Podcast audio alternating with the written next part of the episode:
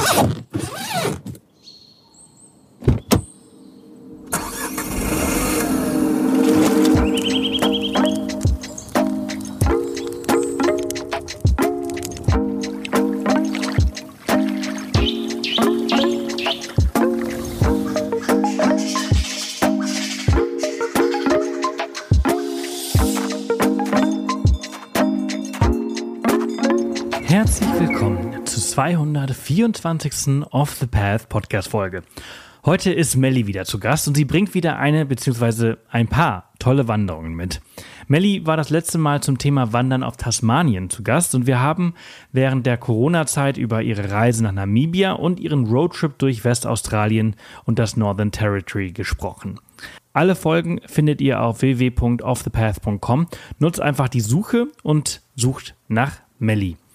Heute geht es, wie gesagt, über Neuseeland. Sie ist vier der zehn Great Walks gelaufen bzw. gewandert und kann aus erster Hand erzählen, wie ihr an Permits kommt, wie ihr euch darauf vorbereiten müsst und was die Walks so besonders machen. Außerdem teilt sie ein paar ihrer zukünftigen Pläne, die ziemlich cool sind. Ihr findet ihren Blog unter bergzumeer.de und ihr Instagram unter Melly Ike. Beides ist natürlich in den Show Notes verlinkt. Und nun ganz, ganz viel Spaß mit dieser Folge. Melly, schön, dass du da bist. Hi. Hi, ich freue mich wieder dabei zu sein. Wie oft bist du schon im Podcast hier gewesen? Ähm, das müsste jetzt das vierte Mal sein, ja. Krass. Cool. Ich freue mich auf jeden Fall sehr, dass du da bist und äh, ich freue mich sehr, mit dir über dein letztes Abenteuer zu sprechen, ähm, den du ähm, oder dass du jetzt den letzten Winter über erlebt hast. Wir sprechen über eines deiner Herzensdestinationen, Neuseeland. Ja, ich freue mich total, euch ein bisschen in mein Lieblingsland mitzunehmen und euch ein bisschen von meinem letzten Winter dort zu erzählen. Ich frage mich ja sowieso, wann du da runterziehst, irgendwo da in die Ecke. Du bist schon so oft in Australien gewesen, du bist schon so oft in Neuseeland gewesen. Du hast äh, einen supergeilen Reiseführer zu Neuseeland äh, geschrieben. Also ähm, irgendwann muss ich dich dann da unten anrufen. kann, kann passieren. Also wenn ich auswandere, dann auf jeden Fall darunter. Ja, wäre das so ein Land, wo du sagst, okay, ich packe meine Sachen und gehe da runter? Ja, könnte ich mir schon gut vorstellen. Also gibt hier zu Hause ein paar Sachen, ähm, allen voran mein Pferd. Ähm, das ist so mit der Hauptgrund, warum ich, glaube ich, noch ganz hier bin. Und aktuell passt es für mich auch so ganz gut, ähm, den Winter immer ein bisschen da unten zu verbringen und den Sommer dann hier in Europa.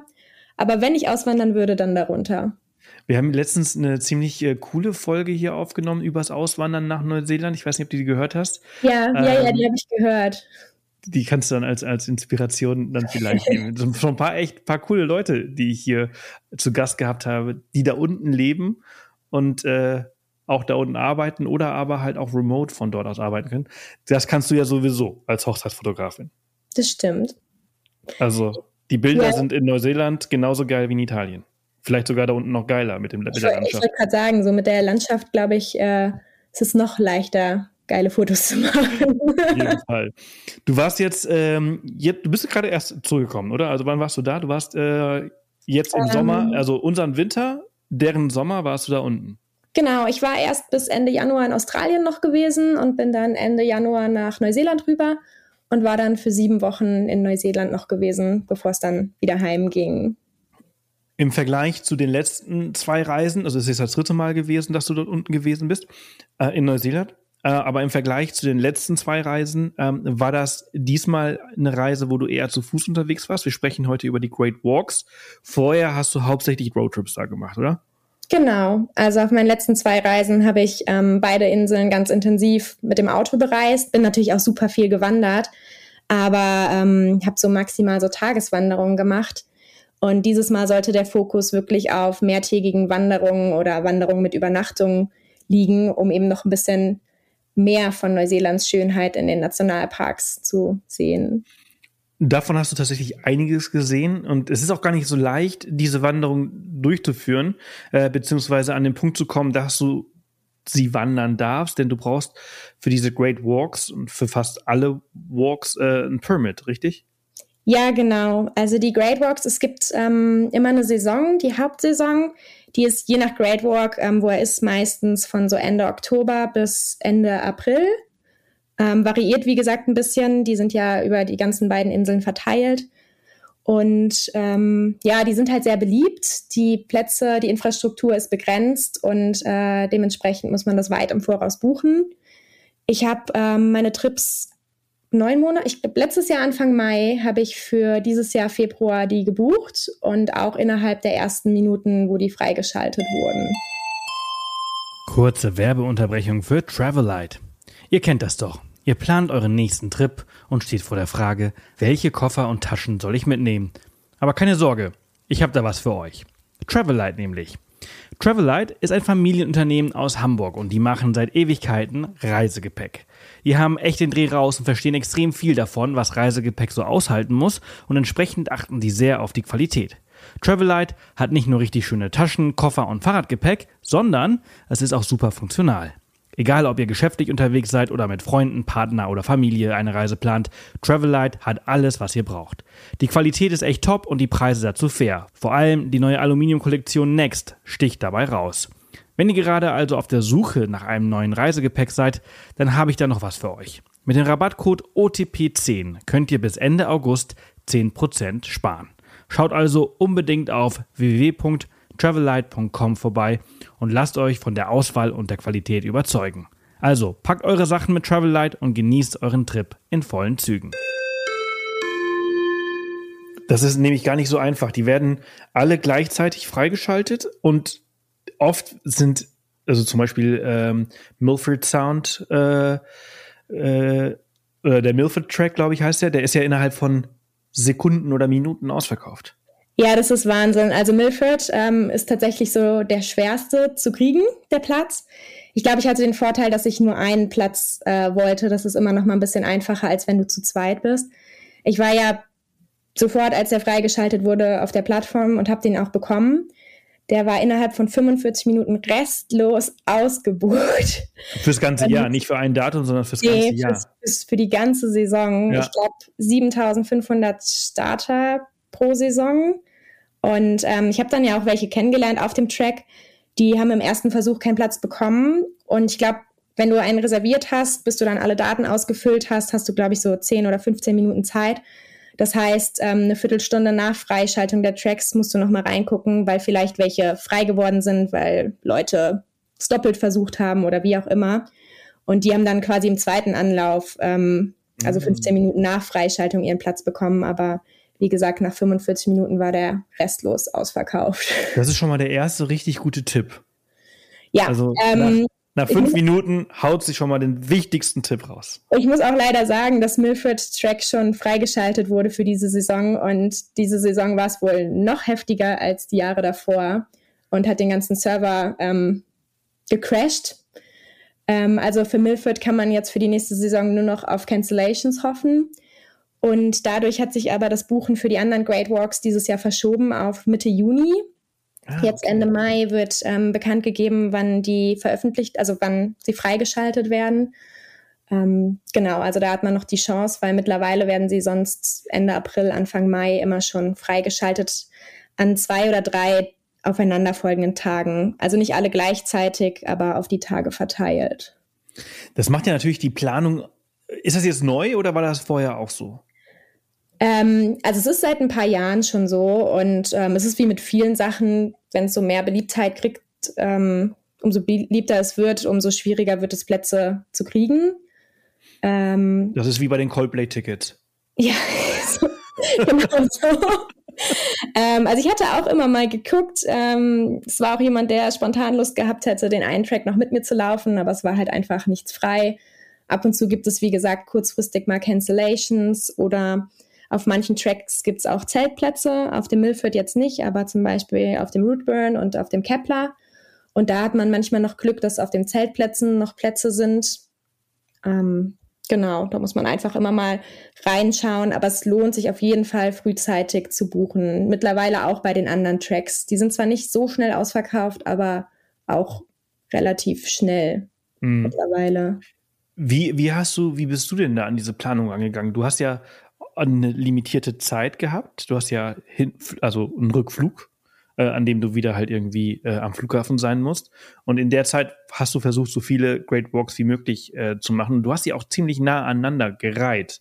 Ähm, war das, weil du es so wolltest oder weil das, weil die Tickets es so hergegeben haben? Ähm, tatsächlich, weil ich es so wollte. Ähm, der Milford Track war letztes Jahr der erste, der freigeschaltet wurde. Und ähm, ich habe dann einfach irgendein Datum im Februar angeklickt, weil ich dachte, ah, Februar, Spätsommer, super Monat, sollte vom Wetter her ganz gut sein.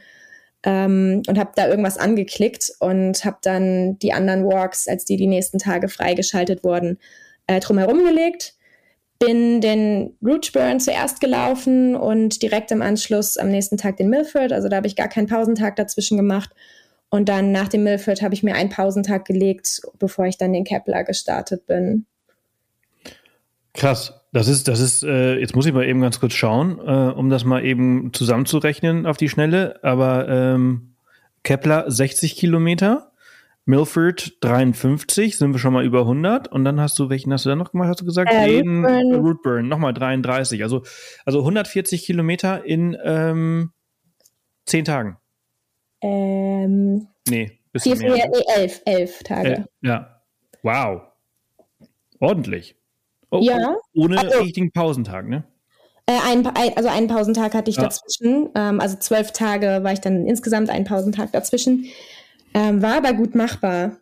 Also, ähm, ja, das also, kann ich mir vorstellen, da, kommt, da kommen wir vielleicht auch gleich. Ich glaube, wir haben darüber schon mal gesprochen äh, in, äh, in deiner Australien-Folge über Zeiten beim Wandern, wie sie ja. angegeben werden und wie anstrengend sie dann tatsächlich sind. Denn, ich, und ich glaube, äh, da sind wir das letzte Mal auch drauf gekommen, ähm, die sind alle als relativ, die sind alle relativ einfach für uns Deutsche, die regelmäßig in den Alpen wandern, oder? Ja, also was man sagen muss, die Great Walks sind wirklich ähm, leichte Wanderungen, also wirklich Wanderungen für jedermann. Die Wege sind super gut ausgebaut. Ähm, ich habe das gewusst, aber ich habe jetzt auch nicht nach einer ähm, sportlichen Challenge gesucht, sondern einfach nach schönen Walks mit schönen Landschaften und das sind sie definitiv. Und sie waren auch wesentlich einfacher, also vor allem als mein, äh, als der Western Arthurs in Tasmanien, also der war ja wirklich super heftig und damit überhaupt nicht zu vergleichen. Schon ein bisschen eher wie der ähm, Overland Track, also mhm. so gut ausgebaut, gute Infrastruktur. Ähm, ja, aber es war angenehm. Also die Distanzen am Tag, ähm, Rootburn zum Beispiel, hatte ich das Jahr davor, wo es ja dann noch nicht ging wegen Grenzöffnung, tatsächlich nur für zwei Tage mit einer Übernachtung gebucht. Das wäre auch locker möglich gewesen. Aber ich habe mich jetzt dieses Jahr dann dafür entschieden, ähm, ihn mit zwei Nächten zu buchen und drei Tage zu machen, einfach um die ganze Landschaft mehr zu genießen. Und ähm, habe dann halt öfters mal Pausen irgendwo gemacht, die Landschaft genossen, ein paar Side-Trips gemacht und ähm, würde es auch immer wieder so machen, also mit den zwei Übernachtungen. Ich hatte da einfach keine Eile und habe das ganz entspannt alles gelaufen. Mhm. Du hast gerade was ganz Wichtiges, äh, Wichtiges gesagt, dass du halt ausgewählt hast, dass du letztes Jahr weniger Tage und dieses Jahr mehr Tage gemacht. Du kannst nämlich bei den meisten auswählen, wie lange du unterwegs sein möchtest. Außer, wenn ich das richtig erkenne, beim Milford Track. Da sind es einfach immer vier Tage. Genau. Also du kannst äh, bei allen anderen Tracks ähm, sowohl die Richtung, die Laufrichtung selber aussuchen, als auch die Camps oder Hütten ähm, und auch die Länge des Tracks. Also es gibt auch welche, die den Kepler nur mit einer Übernachtung machen. Das ist dann aber schon sehr sportlich, also da hat man dann auch nicht viel Zeit für Pausen zwischendrin. Ähm, aber bei Milford, weil der eben so beliebt ist, ist das vorgegeben. Der kann nur in eine Richtung gelaufen werden und auch nur mit allen drei Hütten gebucht werden. Und das Besondere beim Milford Sound habe ich in deiner, in deiner Story gesehen. Du hast ja alle deine, deine Walks in deinen Highlights äh, gespeichert, dass die erste Hütte, ähm, also der erste Tag eigentlich ein sehr entspannter Tag ist, weshalb es eigentlich drei Tage sind, die man da wandert. Ja, genau. Das war auch so ein bisschen mit der Grund, warum ich den direkt am nächsten Tag ähm, vom Route Burn gestartet bin, weil man am ersten Tag wirklich nur fünf Kilometer läuft. Das ist natürlich nicht lang. Ähm, hatte mich dann dazu entschieden, man muss nämlich zum Trackstart mit einem Boot fahren, also mit einer Fähre über den Lake Teanau. Und da gibt es eben vormittags ein Boot und nachmittags ein Boot. Ähm, das Nachmittagsboot hätte natürlich locker gereicht. aber irgendwie, weiß nicht, wollte ich so viel Zeit wie möglich da verbringen. Das Wetter war auch super gemeldet und deswegen hatte ich dann auch das erste Boot morgens gebucht. Äh, dann auf jeden Fall mehr Zeit zum Entspannen. Äh, allerdings, äh, wenn ich das richtig äh, gesehen habe, äh, ist diese Hütte an einem, an einem Fluss mit äh, Gletscherwasser. Ja. Ähm, also so groß mit Schwimmen und am Strand entspannen ist dann auch durch die Sandflies irgendwie nicht so richtig möglich, oder? Also es sah mega einladend aus. Also die, dieses türkisene, klare Wasser, aber es war arschkalt. Also ich habe nur mal die Füße ein bisschen reingehalten, ein bisschen Katzenwäsche gemacht, aber es gab welche, die tatsächlich äh, mal reingehüpft sind.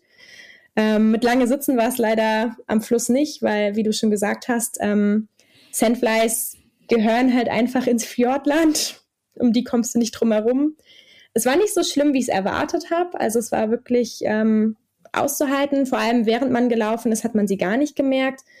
Und auch nicht immer, wenn man Pausen gemacht hat, aber es gab eben manche Orte, wie dann da direkt am Clinton River in der Nähe von der Hütte, da waren sie halt extrem und da hat man dann nicht lange draußen gesessen. Leider. Also ich, es ist eine Weile her, dass ich in Australien und Neuseeland gewesen bin, schon, schon, schon fünf, sechs Jahre mit Sicherheit, aber das werde ich nicht vergessen. Also dieses Gefühl von diesen Sandflies, das ist einfach, das prägt sich so ein und es ist einfach so unglaublich anstrengend und nervig und vor allem tut es auch weh. Ja, die, die beißen einen ja richtig. Also die stechen nicht nur, die beißen und die sind super unangenehm und jeder hasst sie, aber ähm, ja, es heißt ja so schön, ich glaube, der Legende nach sind sie ja gerade aus dem Grund an den schönen Orten in Neuseeland, um die eben etwas vor den Menschen zu schützen. ah, die Erklärung gefällt mir. Sonst wäre das auch alles über, überlaufen. Das ist wirklich laut einer Maori-Sage ähm, der Grund, warum es die da so gibt. Ähm, macht Sinn. Macht auf jeden Fall. Also, wenn die nicht wären, wäre ich auch an vielen Orten länger geblieben. Auf jeden Fall, ja. Äh, krass. Ähm, wollen wir mal alle Walks so einzeln durchgehen und zu besprechen, was sie so ausmacht und wie sie so waren? Ähm, mit welchem hast du angefangen? Gerne. Ähm, ich habe mit dem Root to Burn angefangen. Ja. Wie, genau. wie ja. Ähm, was muss man da wissen?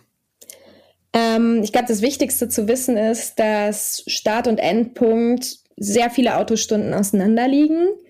Ähm, also je nachdem, von welcher Seite man aus startet. Ich bin ähm, bei Glenorchy, das ist hinter Queenstown, gestartet im Mount Aspiring National Park und äh, bin rübergelaufen ins Fjordland.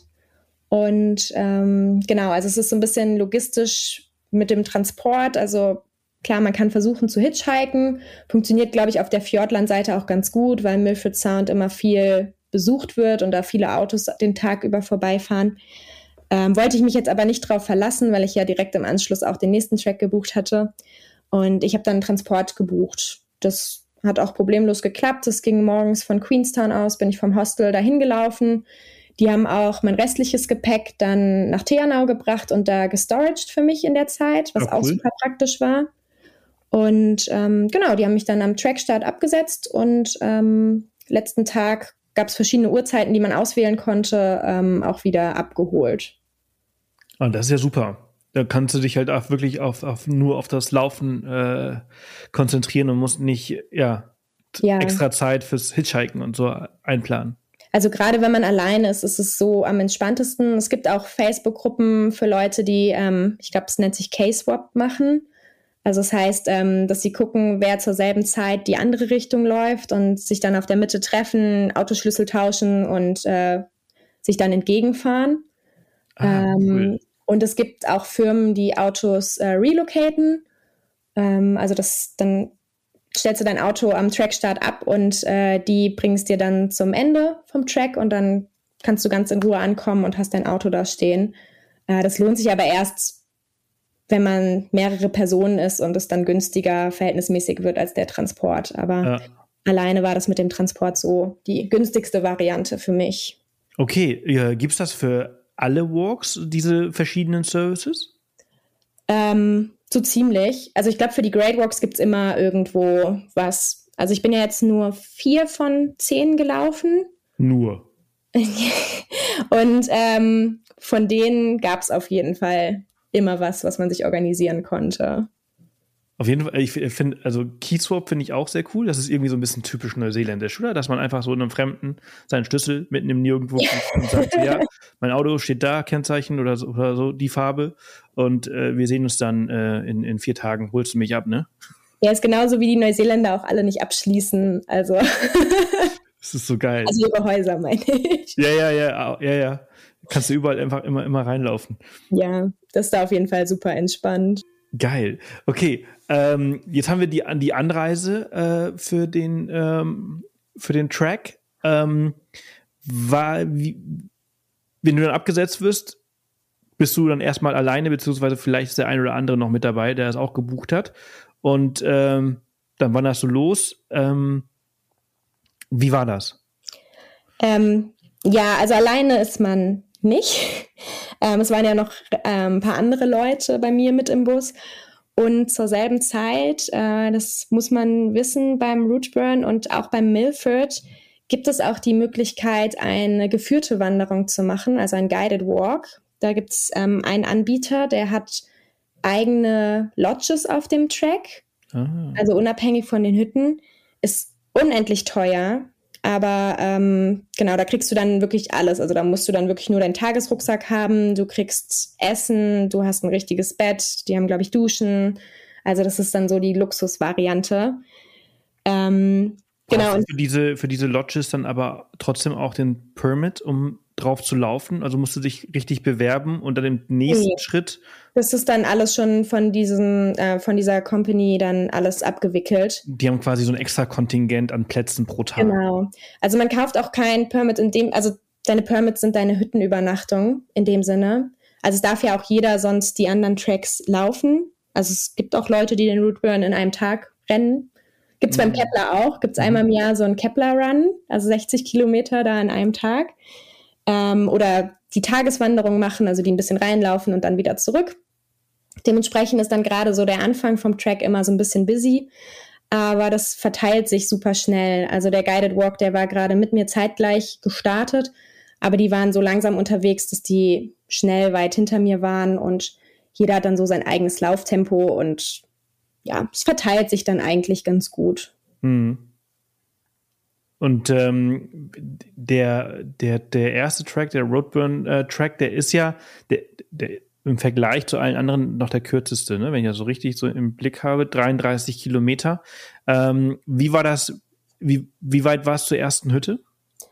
Ähm, ja, der ist relativ kurz. Ähm, also es gibt tatsächlich drei Hütten.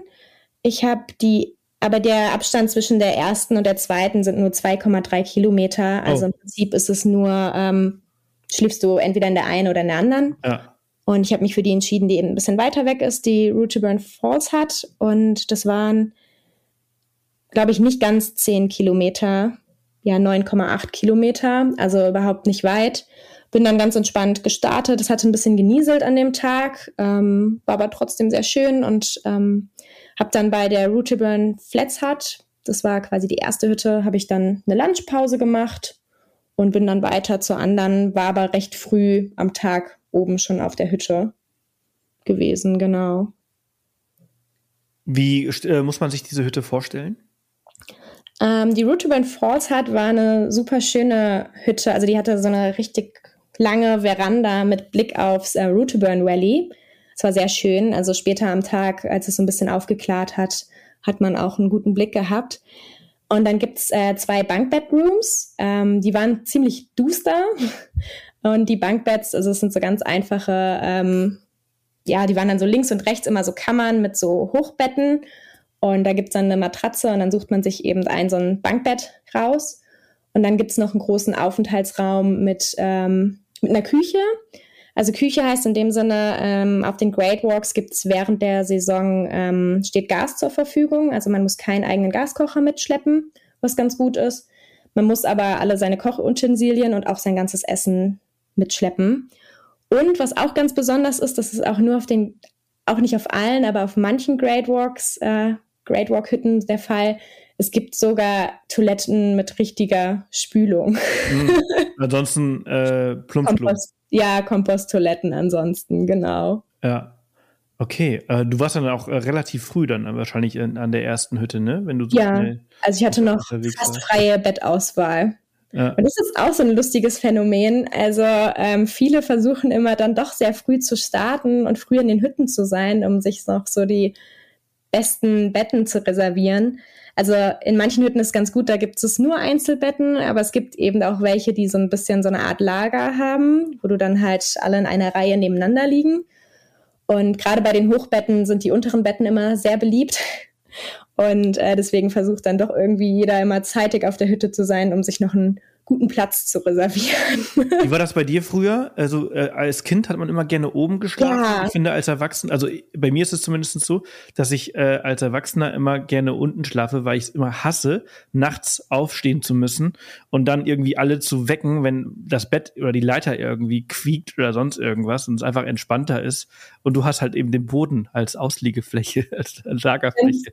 Ganz genau so. Also früher als Kind wollte ich immer oben schlafen und jetzt habe ich auch immer geguckt, dass ich einen Platz unten erwische. Gerade genau, wenn man dann nachts aus seinem Schlafsack ähm, sich rauskruschelt, weil man ja entweder auf Toilette muss oder doch nochmal Sternenhimmel gucken will oder zum Sonnenaufgang früh aufstehen wollte, was auch immer. Ähm, ist einfach ein bisschen komfortabler. Und manche Hochbetten waren auch echt so ein bisschen, also da war so sagen wir es mal so, kein Rausfallschutz. Und ich, ich glaube nicht, dass da wirklich genau. Leute rausfallen, aber ähm, die Liegefläche ist jetzt auch nicht besonders groß, also die Gefahr besteht. Ja. Es ist schon kurios, oder? Also wie sich das so. Ich habe nicht gemerkt, wann, ich, wann sich das verändert hat, aber äh, ich, ich habe auf jeden Fall gemerkt, dass ich heute immer versuche, unten zu liegen. Ja, also ganz genau so. Und ich hatte auch fast immer Glück. Ja. Bin mal relativ zeitig dann doch auf den Hütten gewesen und hatte dann immer noch ganz gut eine Auswahl.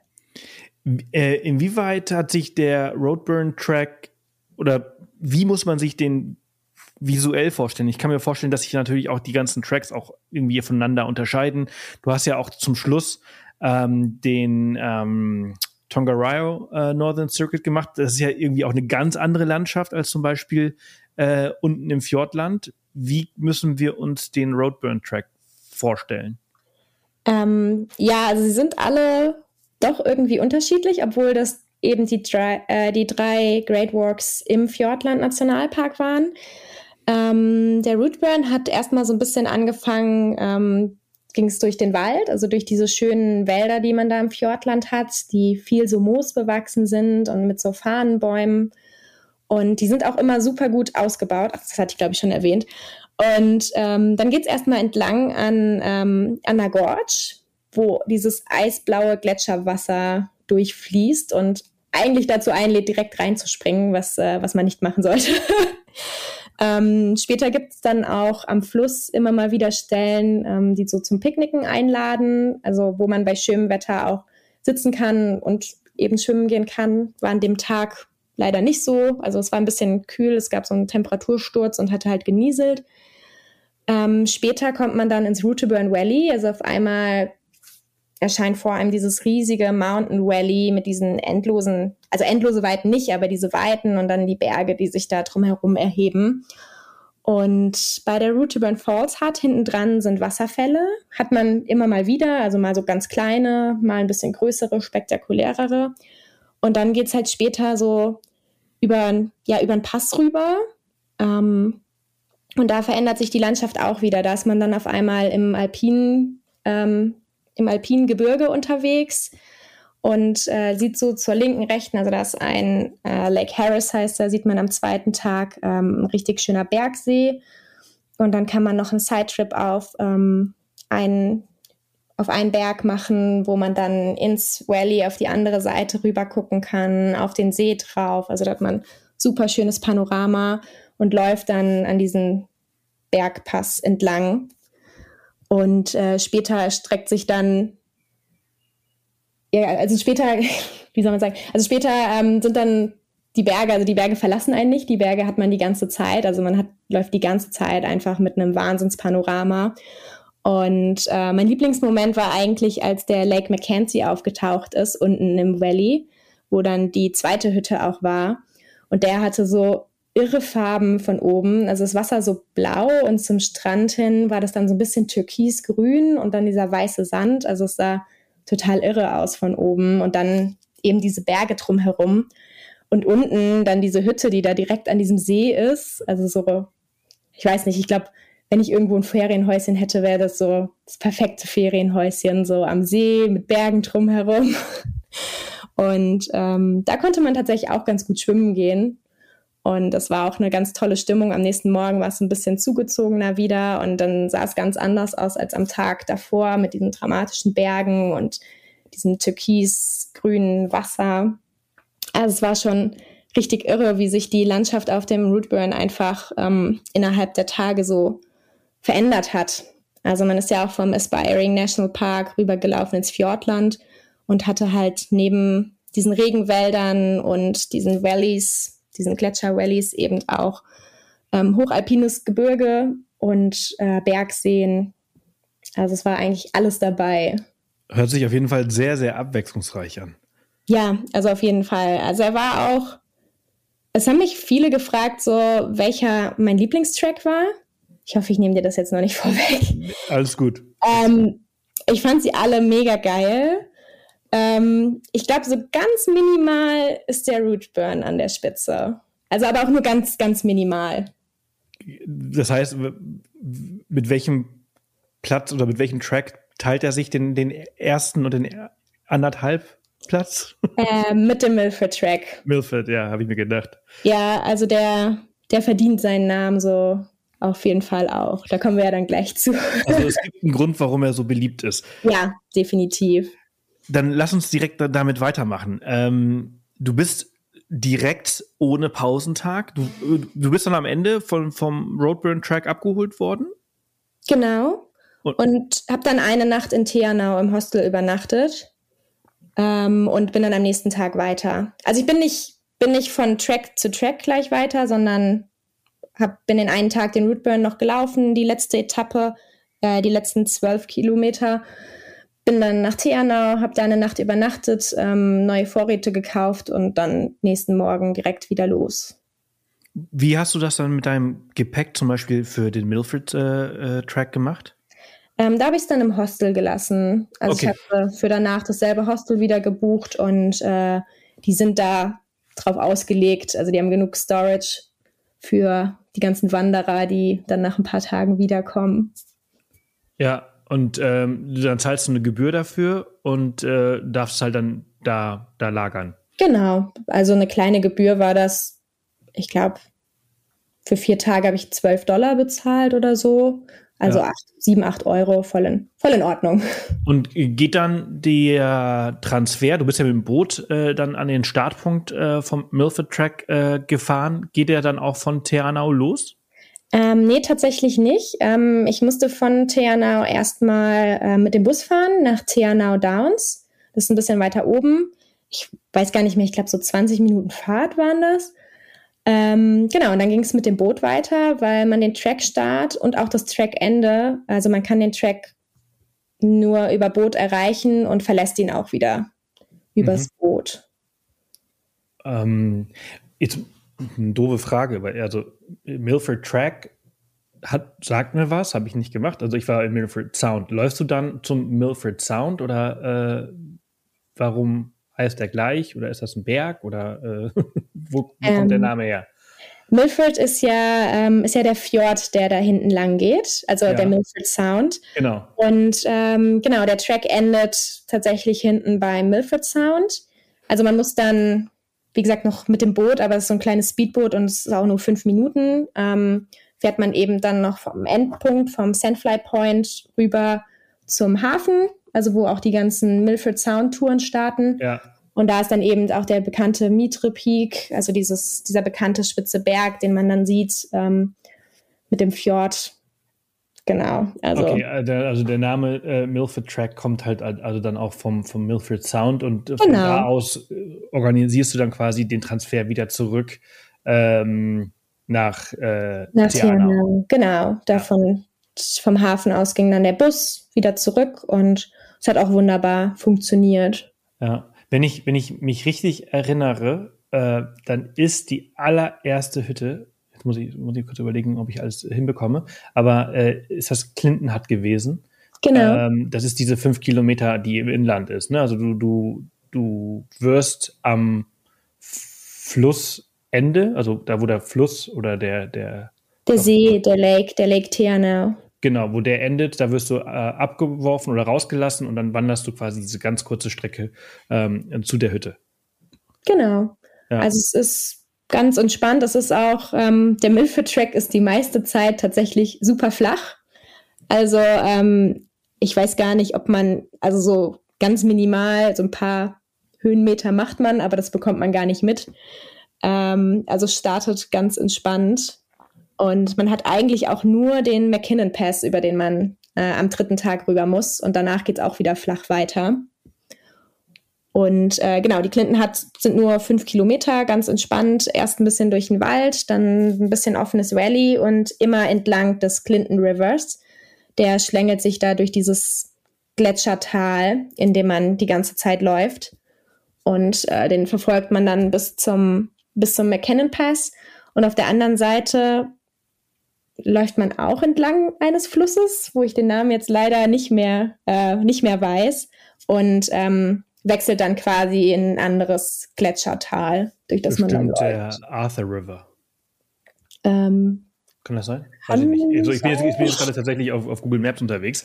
Aber ich erinnere mich. Ah ja, Arthur's River, ja, das stimmt. ich erinnere mich, dass ähm, als wir zum Milford Sound gefahren sind, war das auch eine sehr, sehr flache, schöne Strecke, aber sehr, sehr flache Strecke. Und du fährst ja dann durch diesen Tunnel. Und dieser, und diese, diese, diese, ähm, dieser Berg, durch den wir gefahren sind, der kam aus nichts. Das ging einfach, das war einfach eine, einfach eine Wand hoch. Also ich und muss auch sagen, da im Fjordland, diese Berge, die da emporschießen, das ist wahnsinnig beeindruckend. Und deswegen, also macht es halt auch total Sinn. Also wenn du sagst, es ist einfach die ganze Zeit flach, bis auf diese eine Teil, äh, denn so habe ich es tatsächlich auch in Erinnerung, dass es eigentlich ja immer flach ja. war und dann geht einfach nur der Berg gerade hoch und dann äh, auch gerade runter auf der anderen Seite.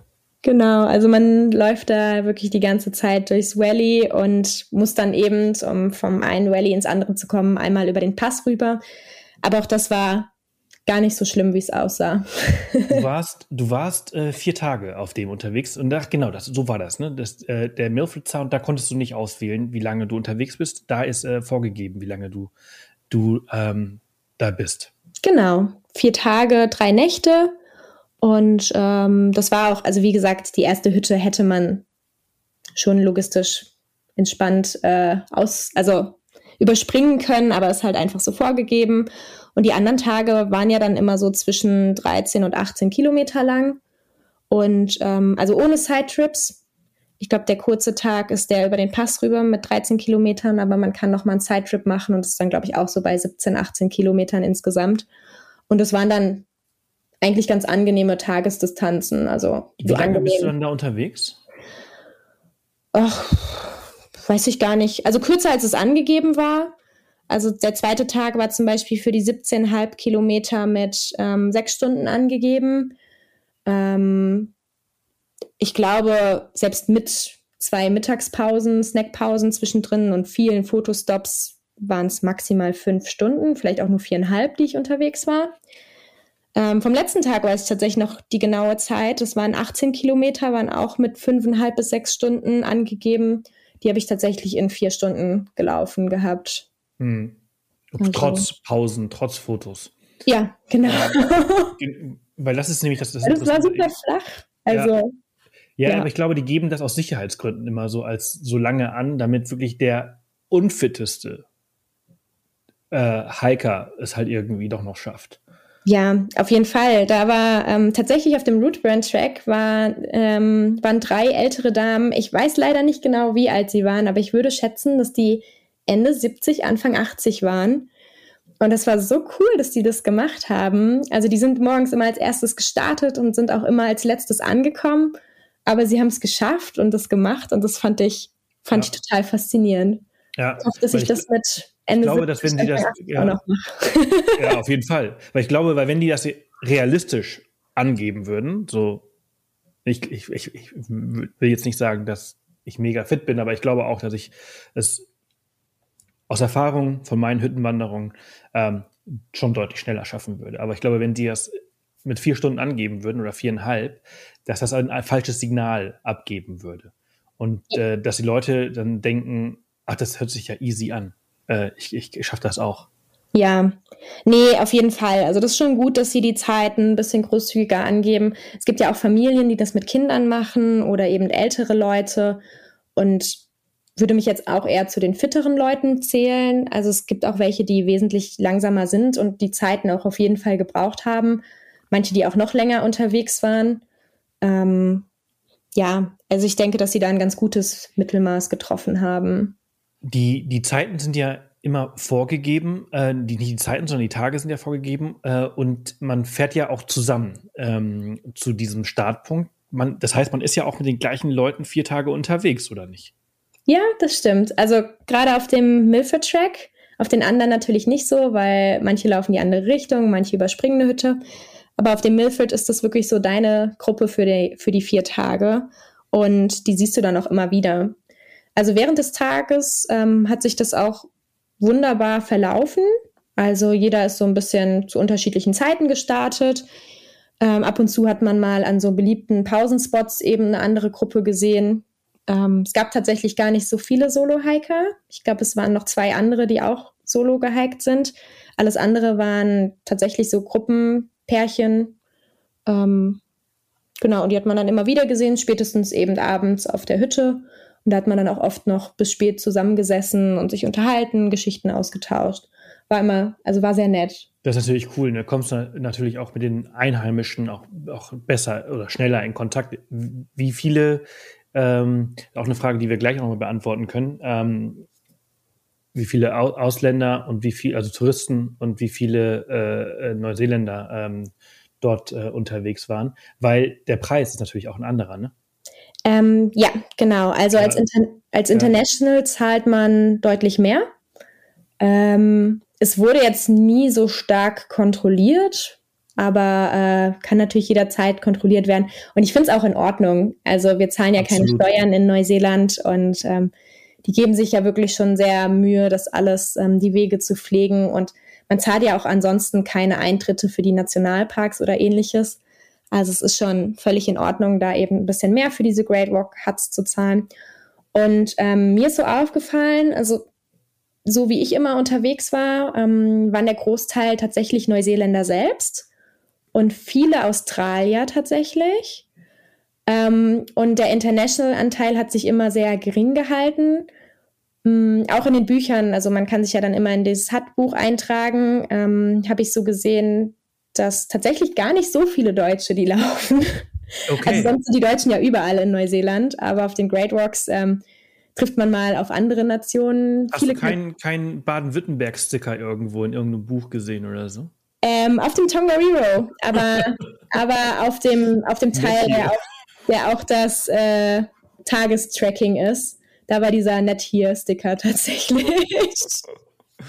Ach, man kann ihm nicht mehr entfliehen. Also, ähm, das muss eine der krassesten Destination-Marketing-Kampagnen gewesen sein, die irgendwie in Deutschland je funktioniert hat. Dieser Sticker ist überall. Ja, der hat auf jeden Fall gezogen.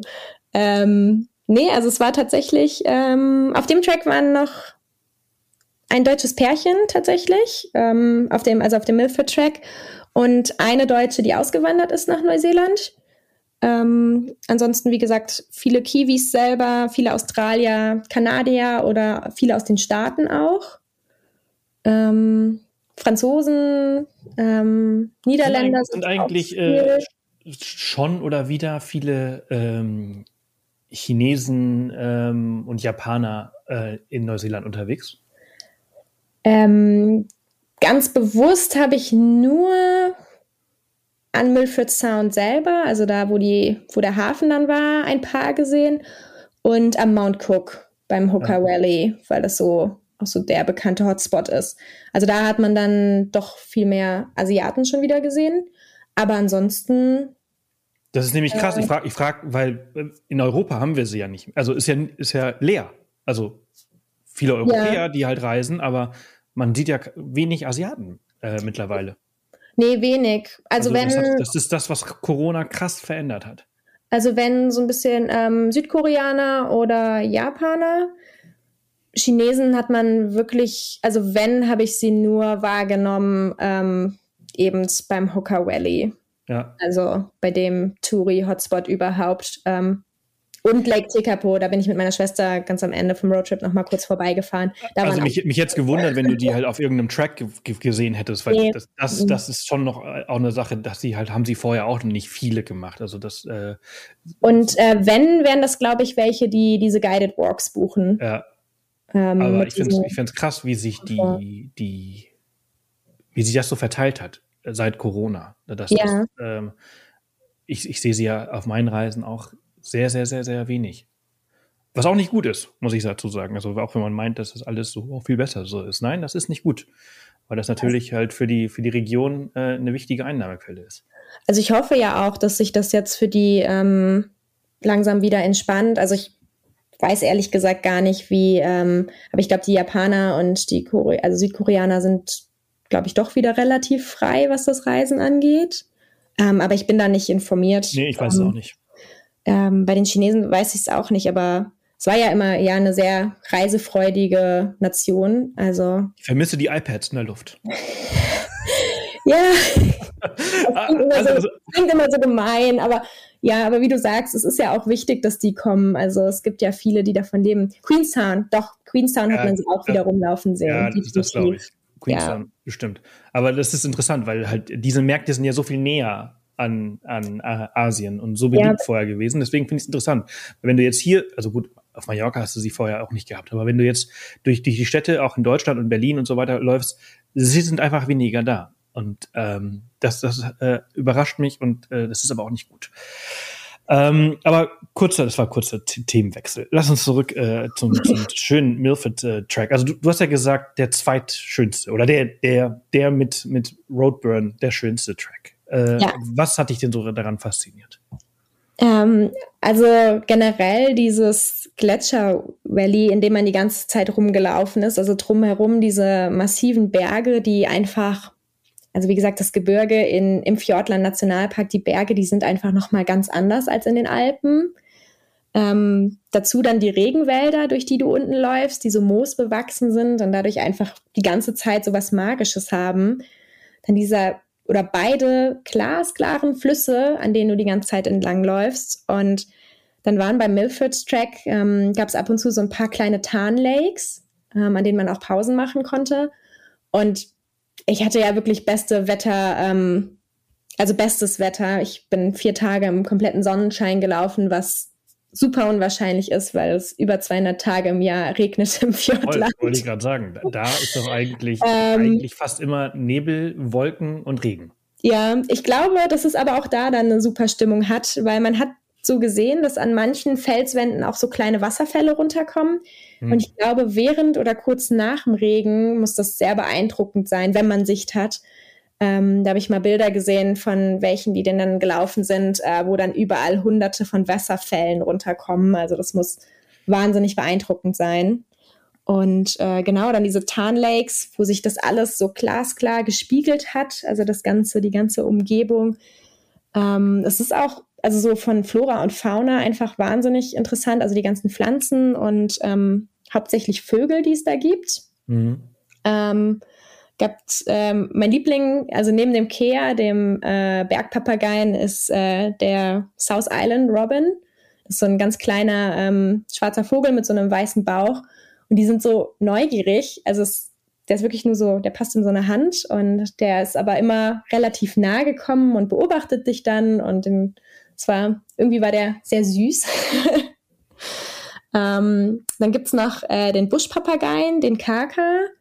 Den haben wir auf dem Milford Track leider nur gehört, ähm, also von den, von den Schreien her, was auch wahnsinnig interessant ist, sich mal mit so Vogelsounds auseinanderzusetzen. Also hast du ja in deiner Safari-Guide-Ausbildung ähm, ja auch mehr als genug gemacht, aber es ist voll spannend, das dann auf einmal zuordnen zu können, welcher Vogel das dann war.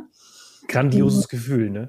Ja, also Kaka haben wir wie gesagt nicht gesehen, also nur ganz weit oben in der Luft halt fliegen, aber leider nicht nah. Ähm, Keas haben wir aber ein paar gesehen. Die sind ja auch, auch sehr neugierig. Man muss ein bisschen auf sein Zeug aufpassen, weil die auch gerne was auseinandernehmen. Oder auf den Hütten halt immer alles reinstellen nachts, äh, damit man morgen auch noch alle Schuhe und Wanderstöcke und alles hat.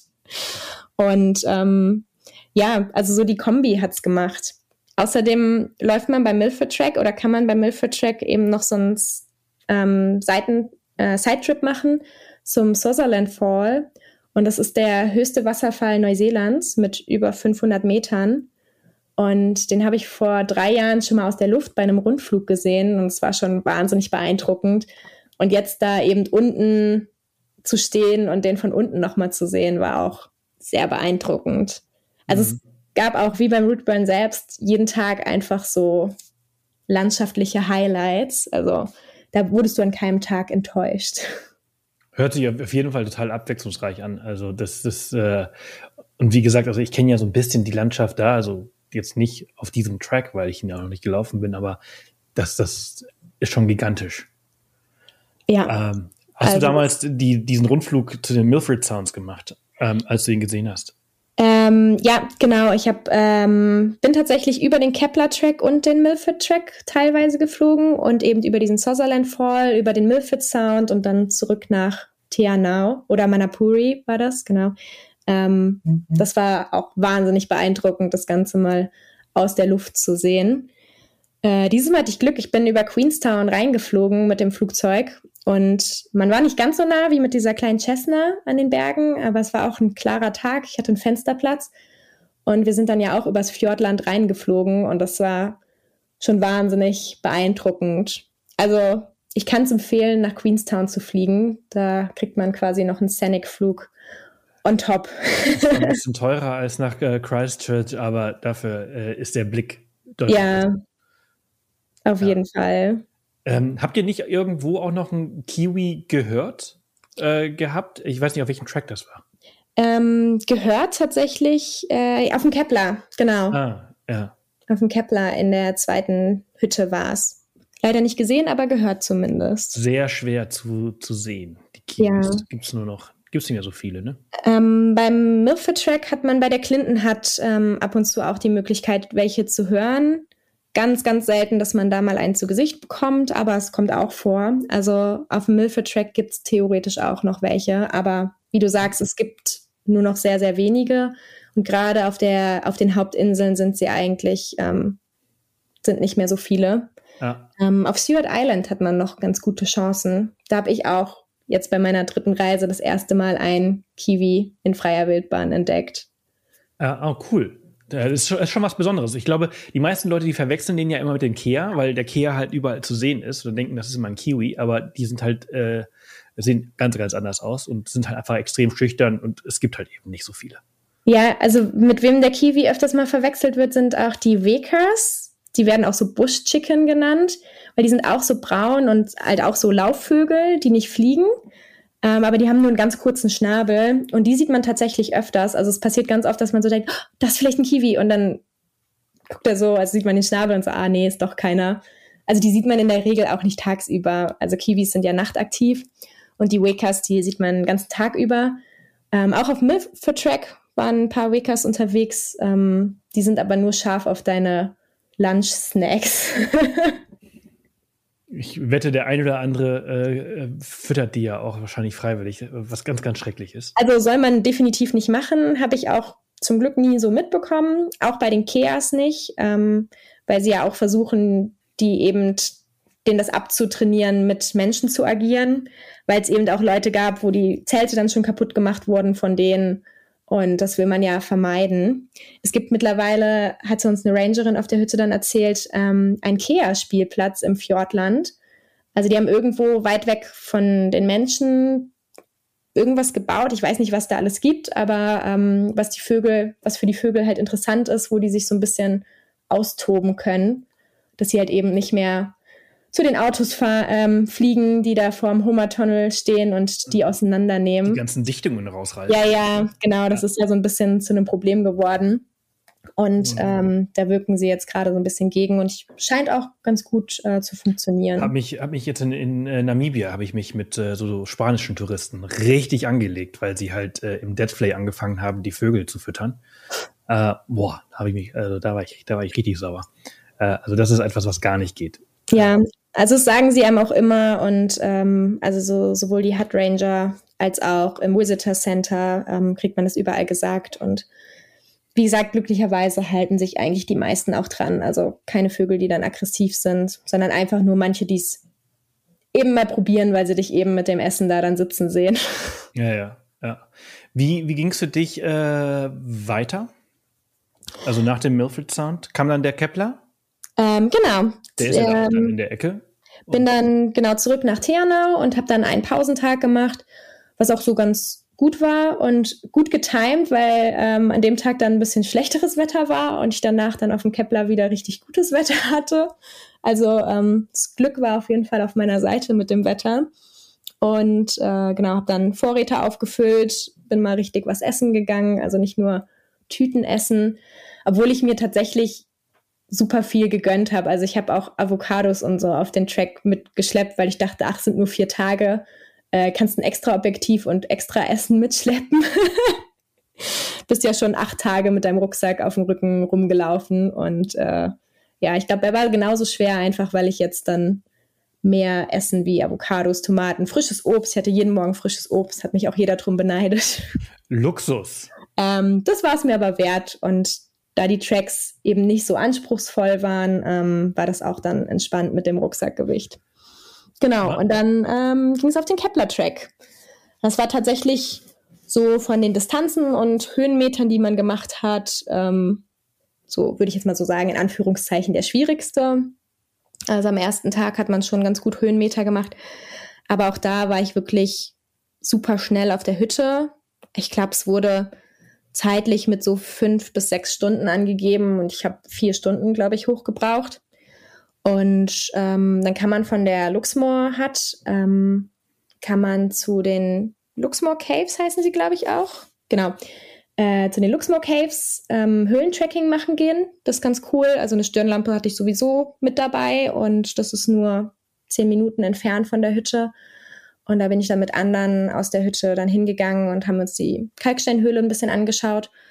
Und ich bin tatsächlich an dem Tag auch noch auf den Mount Luxmore hoch weil für den nächsten Tag das Wetter ein bisschen durchwachsen gemeldet war und ich hatte ein bisschen Angst, weil das war dann ein super klarer Tag und dann dachte ich, nee, heute hast du eine super Aussicht. Sind zwar jetzt noch mal acht Kilometer mehr, die du dann läufst, aber ähm, konnte meinen großen Rucksack ja auf der Hütte lassen, hatte dann nur noch so einen kleinen und bin dann noch mal los auf den Gipfel von dem Mount Luxmore, weil an dem kommt man am nächsten Tag nämlich vorbei. Also es ist nur ein kurzer Sidetrip am nächsten Tag. Ähm, man hatte übrigens am nächsten Tag auch eine super Sicht. naja, so hast du zweimal richtig gute Sicht. Ja, man, man weiß es ja nie. Also ähm, wollte lieber auf Nummer sicher gehen. Eben. Ähm, ist das eigentlich, ist der Kepler-Track eigentlich ein, ein Rundtrack? Ähm, ja, genau. Den kann man tatsächlich als Loop laufen. Ähm, das letzte Stück laufen manche gar nicht. Also ähm, es gibt quasi zwei äh, ähm, Parkplätze. Ähm, einmal den Rainbow Reach und einmal den Kepler Shelter, wo man startet. Und äh, ich glaube, dazwischen liegen nochmal neuneinhalb Kilometer. Die sind auch nicht sonderlich spektakulär, aber irgendwie war das für mich so ein Ding, ich möchte, wenn das Ganze, also den ganzen Track laufen und ähm, habe ihn dann komplett als Loop bis zum Ende gemacht. Ist doch der einzige, oder? Ähm, Nee. Oder waren die anderen der, äh, auch Tongariro, der Tongariro Northern Circuit ist auch, ähm, ist auch ein Loop. Okay. Und ja. ich glaube, es gibt, ähm, ich glaube, ein weiterer ist auch noch ein Loop und die anderen sind alle, ähm, genau. One Way. One Way. Ist ja eigentlich, also schon ganz geil, eigentlich so ein Loop, ne? weil du dann halt einfach diese Orga-Geschichte drumherum nicht hast. Super entspannt. Also man kann den Kepler theoretisch auch direkt von Ternau aus starten. Das sind dann, glaube ich, vier Kilometer mehr, die man läuft. Ähm, Habe ich jetzt nicht gemacht. Weil du einmal um die Bucht quasi musst. Genau, ähm, hätte man aber, wie gesagt, ganz entspannt machen können. Ähm, wurde dann am letzten Tag auch von jemandem abgeholt, mit dem ich dann weiter nach Stewart Island bin. Das hat sich dann ganz gut angeboten. Aber ähm, das ist dadurch auch, ist der Kepler-Track irgendwie so der, der nicht ganz so remote ist wie die anderen. Mhm. Also man sieht, ähm, von der ersten Hütte kann man noch auf Teanau gucken und hat sogar noch Handynetz. das hatte man bei den anderen nicht. Ähm, aber was ihn nicht weniger schön macht, also der Kepler ist auch ein sehr schöner Track, vor allem der zweite Tag ist wahnsinnig beeindruckend, ähm, wenn man da diese Ridgeline ähm, lang läuft. Also der war, der war richtig geil. Ich glaube, da habe ich super lange gebraucht. Ich bin mit einem anderen Deutschen zusammengelaufen und einem Kanadier und wir haben super viele Fotos gemacht und ganz viele Pausen, weil es so schön war. Wir waren wirklich den ganzen Tag unterwegs. Ähm, aber es hat sich gelohnt. Ah, weil du da die äh, von der Lux, Luxmore Hut zum Forest Burn Shelter ist quasi die zweite Übernachtung wahrscheinlich? Ähm, nee, das ist nur ein Emergency Shelter. Ah, okay. Dann, ich, warte mal. Ich, ähm, Iris, Iris, Iris, Burn. Iris Burn. Ja, okay. Genau. Und dann bist du genau. halt quasi die ganze Zeit, läufst du halt auf der, wie nennt sich das denn auf Deutsch? Die Ridge, äh, auf der Scheide, ja, also diese auf der Kette, diese Kette, ja, oben, ja. oben halt. Links und rechts geht es halt einfach runter. Ja. Alle wissen, was wir meinen. Genau. und es ist wirklich wahnsinnig beeindruckend. Also, das war schon ziemlich schön. Also, der zweite Tag war schon, war schon sehr geil. Der ähm, erste war nicht ganz so spektakulär. Also, so, klar, der Wald ist schön. Ähm, nicht ganz so eindrucksvoll wie die Wälder ähm, etwas weiter oben bei Rootburn oder Milford. Weil die Wälder da so ein bisschen exotischer sind, mit mehr, äh, so, wie heißt das, Fawns und solche Sachen? Ja, also mehr Fahne. Ähm, ja. Wenn die dann da waren, sah das auch richtig schön aus. Ähm, aber manchmal waren sie ein bisschen, ich würde sagen, ein bisschen simpler, aber immer noch so diese Fjordlandwälder. Aber eben nicht ganz so moosbewachsen, mystisch wie halt weiter oben. Mhm. Ähm, ja, man ist ja dann auch schnell verwöhnt, wenn man so viel Schönes gesehen hat. Also, wenn man den Kepler als erstes gelaufen, hätte man das vielleicht auch ganz anders wahrgenommen. Ähm, dann das mit der Höhle war natürlich super cool und wie gesagt, der zweite Tag war wahnsinnig eindrucksvoll. Der dritte Tag war dann ein bisschen langweilig. Also, der war dann ja auch so durch den Wald und ein bisschen durchs Valley, aber eben nicht so beeindruckend wie auf den anderen. Man vergleicht ja automatisch dann. Das ist. Mhm kann man leider nicht ganz vermeiden. Was aber ziemlich geil war, war dann die dritte Hütte. Äh, die ist nämlich direkt am ähm, Seestrand vom äh, ähm, na, Lake Marahau. Genau, mhm. glaube ich, ja. Ähm, und das war richtig geil, weil das Wasser war super angenehm. Also es war auch das erste Mal, dass ich richtig schwimmen gegangen bin. und wir hatten tolles Wetter und konnten da am Strand sitzen. Es war überhaupt nicht schlimm mit Sandflies, also waren nur ganz, ganz wenige. Das ist wohl auch abhängig, also habe auch von Leuten schon gelesen, die da richtig aufgefressen wurden. Wir hatten mega Glück, bei uns waren kaum welche da. Und wir saßen dann da auch in der Gruppe, in der ich da so gelaufen bin, die sich so über die Tage gefunden hatte, saßen wir dann da abends auch und haben den Sonnenuntergang angeguckt und dann noch Sterne geguckt, als wir da dann am Strand noch lagen. Und am nächsten Morgen ähm, kam so ein bisschen eine Regenfront rein und dann war das morgens das Licht ganz dramatisch und dann hat alles so rosa geleuchtet und dann waren da Regenbögen überm See und äh, bei den Bergen. Also es war wahnsinnig schön. das hört sich gut. Ist das äh, die dritte Moturau? Hat, genau. Ja. Ja, ähm, die Lage sieht schon sehr geil aus. Also Bilder sehen auch richtig cool aus. Also die war wirklich von der Lage her geil. Und die Iris Burn, also die von der zweiten Nacht, ja. Ähm, die liegt da hinten so ein bisschen im Valley und das ist auch die, wo man die besten Kiwi-Chancen hat, also weil da eben ein paar Kiwis wohnen. Und ähm, die Rangerin hatte uns abends dann so ein bisschen so eine kleine Instruktion gegeben. Also generell gibt es abends immer so einen Hut-Talk auf den Hütten. Da wird dann so allgemein so ein paar Sicherheitshinweise ähm, gegeben. Die geben ein kleines Update zum Wetter und erzählen einem so ein bisschen was, was einem am nächsten Tag so erwartet auf dem, auf dem Abschnitt. Und äh, dann hatte sie uns eben auch erzählt, dass es sein kann, weil hier gerade ein Kiwi-Pärchen in der Nähe von der Hütte ist, dass man die nachts hört. Und es gab nur zwei Anweisungen. Also wenn man sie hört, ähm, soll man sich möglichst leise verhalten, wenn man sie suchen gehen will. Und ähm, man braucht Rotlicht. Also man soll nicht mit weißem Licht äh, nach den suchen, weil das die verschreckt. Und wir hatten dann in, äh, im Gesellschaftsraum hatten wir dann da abends noch gesessen und gewartet und hatten dann endlich so, ich glaube so halb zehn oder zehn, die ersten Kiwi-Geräusche gehört, sind dann sofort raus auf die Terrasse. Und was sehen wir? Leute, die ganz laut hinten mit Scheinwerfern die ganze Gegend absuchen, gefühlt. Und wir dachten uns so, nicht euer Ernst. es gab nur ein, also es gab nur diese zwei Hinweise, die sie gegeben hat, aber ähm, die Leute haben sich nicht dran gehalten und die Kiwis haben wir auch die ganze Nacht nicht mehr gehört, geschweige denn gesehen. Also die waren weg dann. Ja, leider äh, verliert man immer mehr den, das Vertrauen in. Es ist einfach. Die Rangerin hat am nächsten Morgen auch nur gesagt, sie so, sie sagt es immer wieder und es gibt immer wieder äh, Leute, die sich leider einfach nicht dran halten. Aber ja. gut. Wir haben sie ja. zumindest gehört. Ja. Ja, so ist das leider manchmal. Äh, Komme ich leider auch viel zu oft mit. Ähm, ja, ja. Aber äh, äh, apropos Rangerin, ähm, ist auf jeder Hütte immer ein Ranger? Äh, bei den Great Walks ja. Okay, also, cool. also während der Saison ähm, auf den Great Walk Huts sind immer Ranger, manchmal auch zwei. Ähm, und die haben ein ganz cooles, also die haben unterschiedliche Systeme, aber meistens so sechs, sieben Tage, also dass sie meistens so eine Woche äh, da sind und dann eine Woche äh, off-track, also dann draußen Urlaub Freizeit mhm. haben. Was ist deren Rolle, darauf zu achten, dass ähm, die Hütte sicher ist, beziehungsweise aufgeräumt ist oder halt die Wanderer kontrollieren oder? Genau, also ähm, zum einen kontrollieren sie, dass jeder angekommen ist, der sich auch angemeldet hat und der auch auf der letzten Hütte war, also aus dem Sicherheitsaspekt. Ähm, dann natürlich, um da ein bisschen Ordnung zu halten, immer nach allem so ein bisschen zu gucken, eben nach dem Gas und nach den Toiletten und alles. Ähm, während des Tages sind sie aber auch öfters draußen unterwegs, um ähm, Track Maintenance ähm, zu machen, also die Tracks zu pflegen. Also mhm. wenn da irgendwas ausgewaschen war vom Regen, ähm, genau, dann ziehen sie da los und kümmern sich darum und schauen, dass die Tracks immer in Ordnung sind. Ah, okay. Finde ich ja schon ganz cool, dass sie halt auf jeder Hütte, äh, gut, ich meine, in den, in den Alpen hast du ja auch auf jeder Hütte äh, äh, einen Wirt, äh, ja. der, sich, der sich um alles kümmert. Der heißt nur nicht Ranger.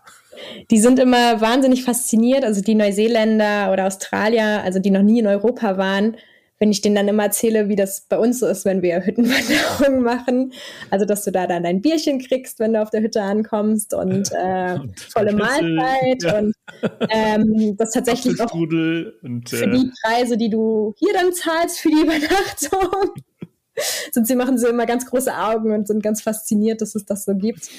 Ähm, in Neuseeland ist das ja eigentlich eher so entstanden, dass das Schutzhütten waren, oft auch Jagdhütten äh, tatsächlich. Und dadurch hat sich das dann halt irgendwann ergeben mit diesen Mountain Huts. Also gar nicht mit der Intention wie bei uns äh, mit der Bewirtung. Ja. Ja, ja. Bei uns gibt es dann äh, lecker Kaiserschmarrn und äh, so, so, so solche Dinge. Ähm, du bist ja dann auch, also das sind jetzt, wir haben jetzt über drei, wir haben schon über eine Stunde gesprochen. ähm, du hast, äh, diese drei hattest du eigentlich gebucht. Das sind so die drei, die du bekommen hast. Äh, genau, genau. Mai letzten Jahres, äh, für, für Februar diesen Jahres.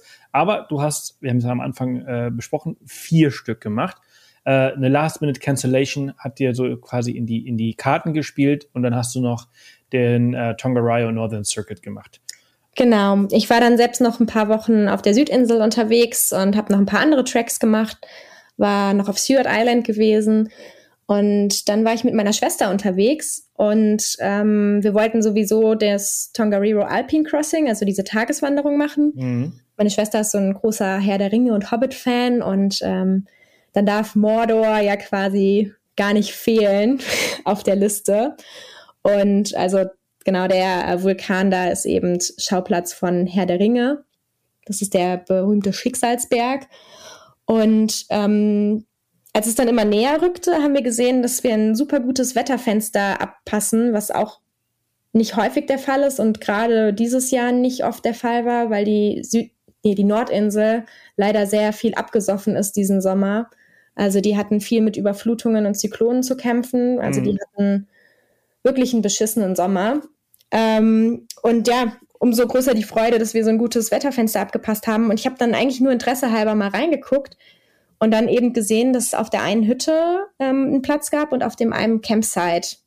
Und dann haben wir das spontan gebucht für uns beide. Also zu zweit sogar noch Plätze bekommen. Cool. Das ist auch die einzige Wanderung, die du auf der Nordinsel gemacht hast, ne? Die anderen drei sind auf der, auf der Südinsel gewesen. Genau. Also von den Great Walks die einzige, ja, der einzige Great Walk, den ich auf der Nordinsel gemacht habe, genau. Genau. Und ich meine, das ist halt das Krasse. Landschaftlich sprechen wir jetzt hier von was ganz, ganz anderem. Ja, also da waren wir ähm, in der Vulkanlandschaft unterwegs und landschaftlich komplett anders, aber nicht weniger faszinierend. Und das Coole ist, also dieses Tagescrossing, ähm, das habe ich ja auch schon mal gemacht und das ist nach wie vor auch super beliebt und da ist super viel los.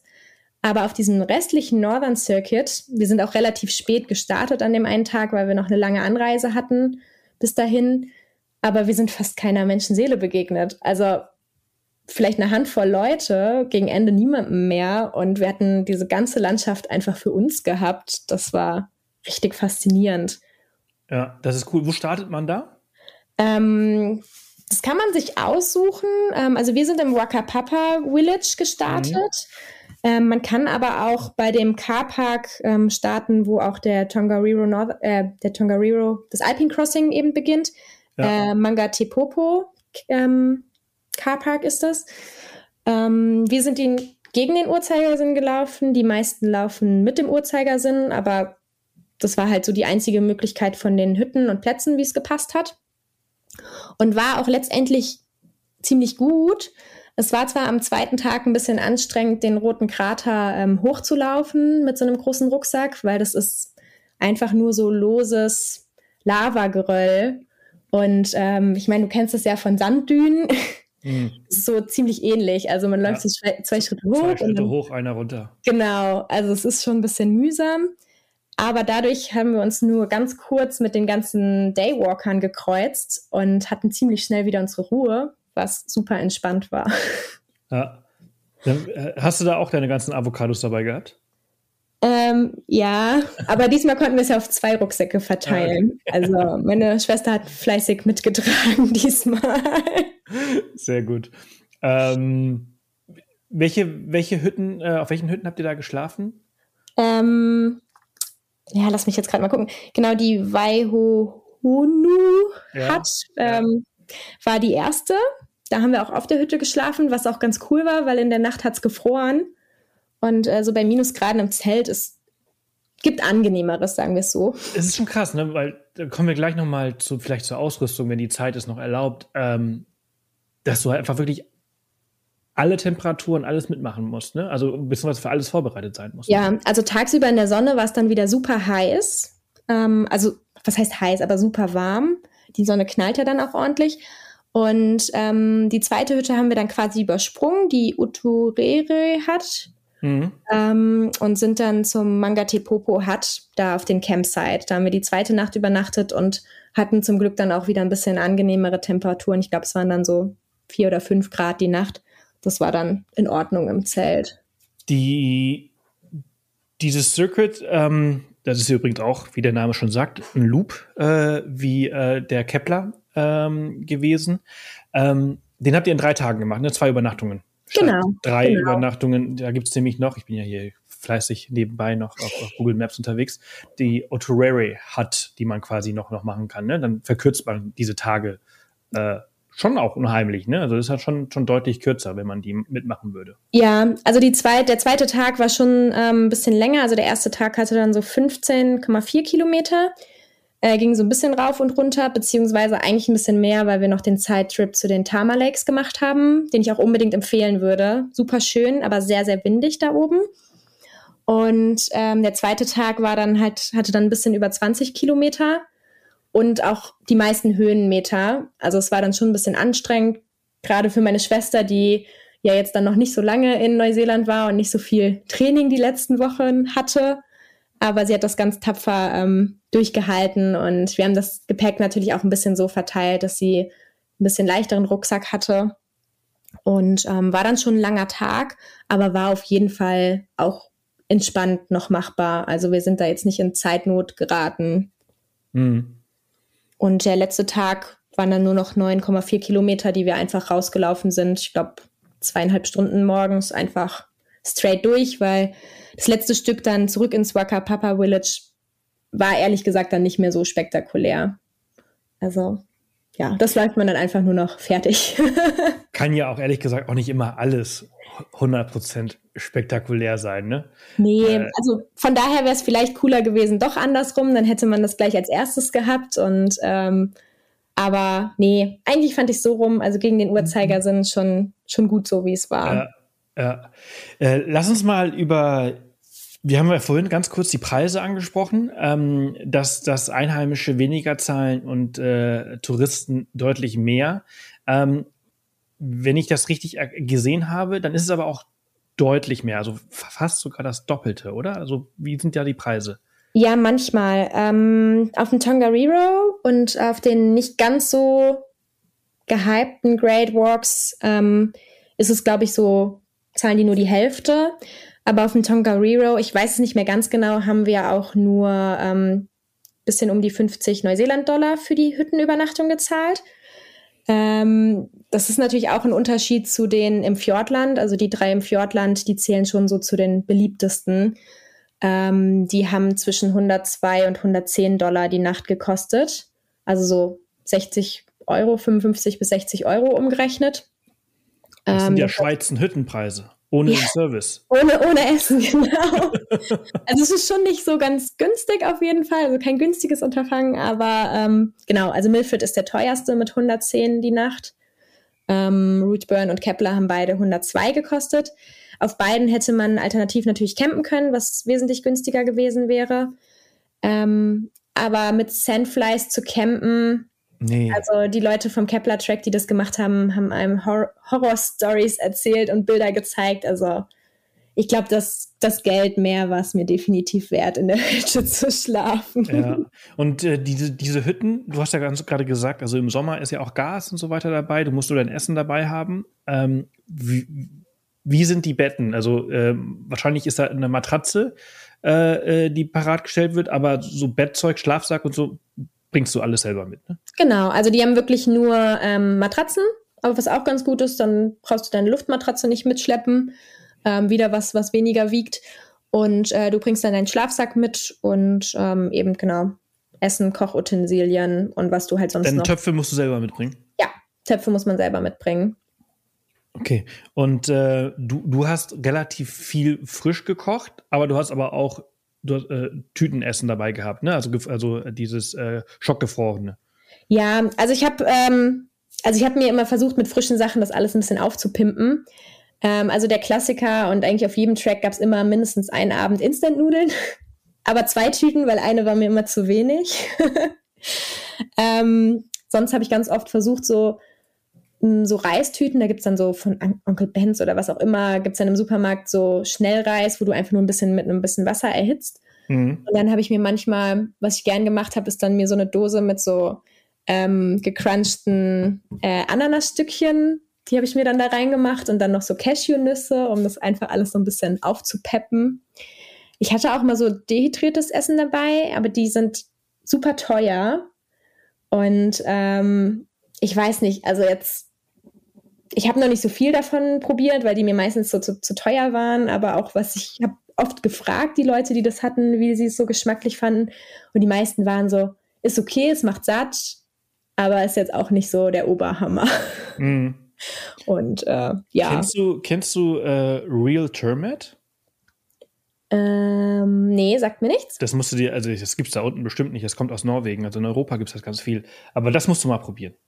Okay, ja, das habe ich da nicht gesehen. Also die haben ja auch nee, nee, so, die werden da ganz anderes äh, äh Sachen äh, haben. Da Backcountry ist super bekannt, das hatten so die meisten. Und dann gab es noch ein, zwei andere Brands, die du auch gelegentlich kriegst. Aber ich glaube, so Backcountry ist so das bekannteste. Das gibt es auch ganz viel in Supermärkten, dann gerade in den Regionen, wo diese Great Walks sind. Ähm, und da gibt es dann halt eben so ein paar Gerichte. Ja. Ich habe ja, ich habe den Sprinter, ich habe ihn ja leider nicht mehr. ähm, äh, da haben wir immer so eine Schublade, die haben wir voll mit Tütenfraß von Real Termite gehabt, weil das einfach wirklich, also wirklich gut war. Also, ähm, und die haben dann so verschiedene Mahlzeiten, Suppen und Frühstück und, und äh, große, große Abendessen. F fand ich ehrlich gesagt nicht schlecht. Also ich habe dann die Mühe nicht mehr gemacht, frisches Essen mitzunehmen. äh, ja, also ich glaube, also ich glaube, gerade bei Frühstück würde ich tatsächlich nochmal Alternativen probieren, weil ich habe jetzt immer einfach nur Oats mitgenommen. Ja. ähm, und habe mir da dann, wie gesagt, immer frisches Obst reingeschnitten, weil ich ja immer nur ein paar Tage unterwegs war und dann hat es auch ganz gut geschmeckt, aber ich weiß jetzt nicht, das geht jetzt mal so über eine kurze Zeit, aber. Ja, aber wenn man auf Dauer unterwegs ist, dann ja, brauche ich da Alternativen. ja, absolut. Absolut. Also musst du dir mal anschauen. Vielleicht ist das was für. Naja, in, in Neuseeland wirst du es eh nicht bekommen, aber wenn du in, in, Europa oder irgendwo da in Skandinavien oder so länger unterwegs bist, dann ähm, ist das gut ist das, zu wissen, auf jeden Fall. Ist das eine gute Alternative? Auf jeden Fall mal testen. Sehr gut machen. Ähm, was hast du noch so dabei gehabt? Äh, du, hast, wie viel, du hast einen großen Rucksack dabei gehabt? Ja, ähm, genau. Also ich hatte immer Schlafsack, ähm, genau mein Kochzeug, eben Lebensmittel.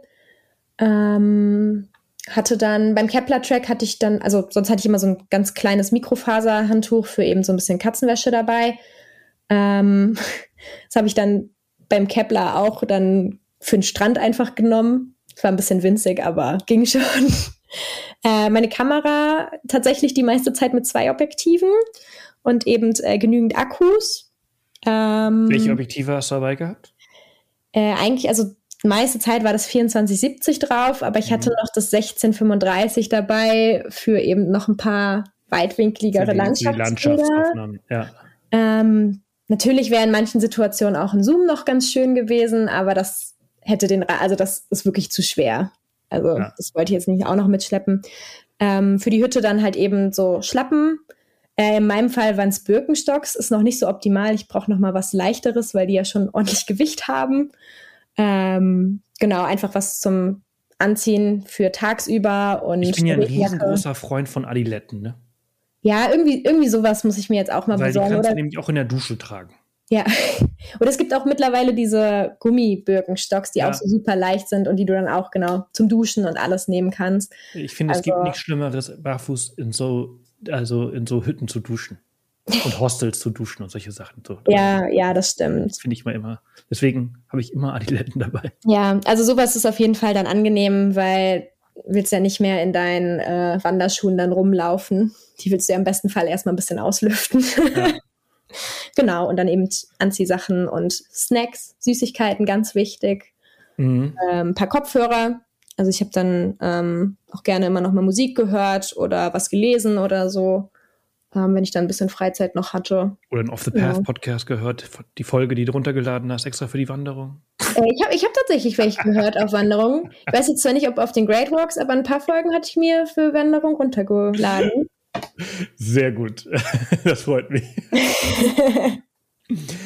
Und ähm, aber das Krasse ist, also du hast ja jetzt richtig Blut geleckt, ne? Ja. Also, also für dich, wie geht's jetzt? Äh, also du bist jetzt zurück seit äh, äh, kurzer Zeit, aber du hast ja schon den nächsten Flug gebucht. Äh, den Flug noch nicht gebucht. Okay. Ähm, ich aber hoffe gerade noch irgendwie ein bisschen auf den Preisfall, den es wahrscheinlich nicht geben wird. in ähm, Jahren, die Preise werden nicht mehr. Nee, leider nicht. Was aber kostet so ein Flug nach Neuseeland mittlerweile? Ähm, also ich hatte letztes Jahr noch, also ich habe ihn letztes Jahr schon als teuer empfunden. Ich hatte einen Gabelflug, ich bin nach Australien hin und von Neuseeland zurück. Ähm, der hatte mich 1400 Euro gekostet.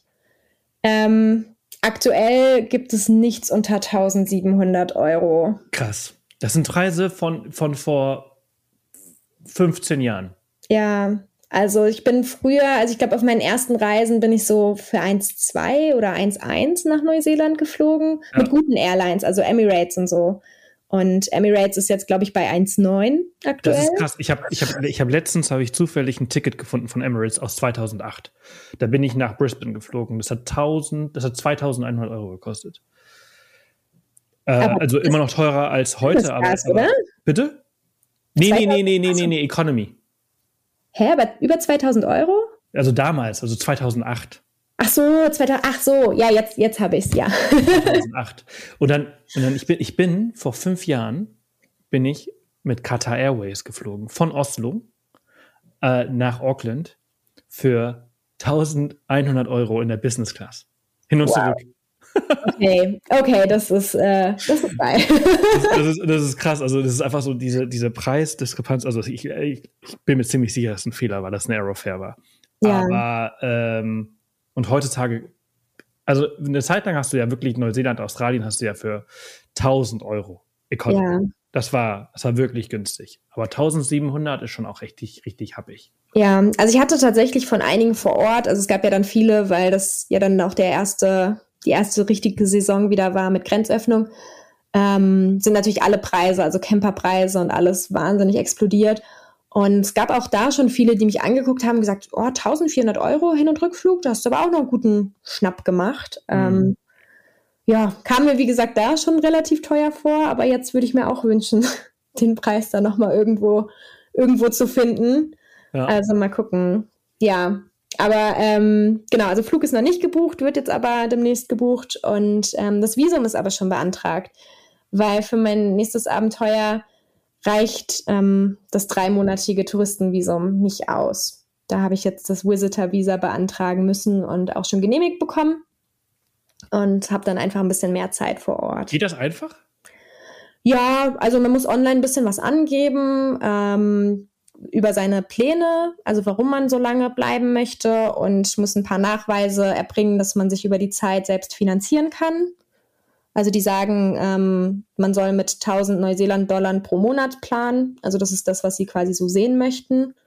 Und dann lädt man da eben so ein paar Sachen hoch und ich habe dann eine Woche, glaube ich, gewartet, bis es dann genehmigt wurde. Cool. Und wie, äh, für wie, wie, viele Monate ist das Visum? Ähm, ich glaube, es geht bis sechs Monate, wenn ich das cool. richtig im Kopf habe. Es gibt auch manche irgendwie für neun Monate, aber ich glaube, das muss man nochmal separat ähm, angeben. Aber ja, also das, was ich jetzt habe, ist auf jeden Fall für sechs Monate gültig dann ab Einreise. Wir sprechen gleich darüber, du wirst gleich erzählen, was es ist, aber reichen sechs Monate? Wie viele Kilometer sind das?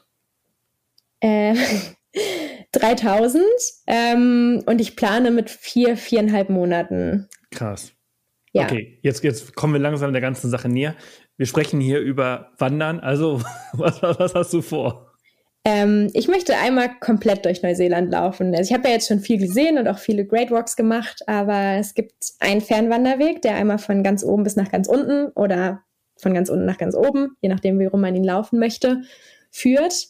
Der heißt Te Araroa und ähm, genau, das ist mein nächstes Winterabenteuer sozusagen.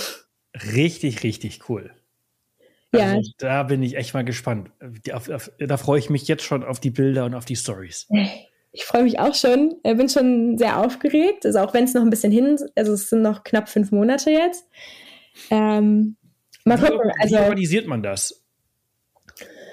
Ja, also ich habe mir schon so ein bisschen was, ähm, mich ein bisschen eingelesen. Ich habe mich auch jetzt vor Ort, ähm, wenn ich welche getroffen habe, die denn gerade am Laufen waren, mit Leuten unterhalten.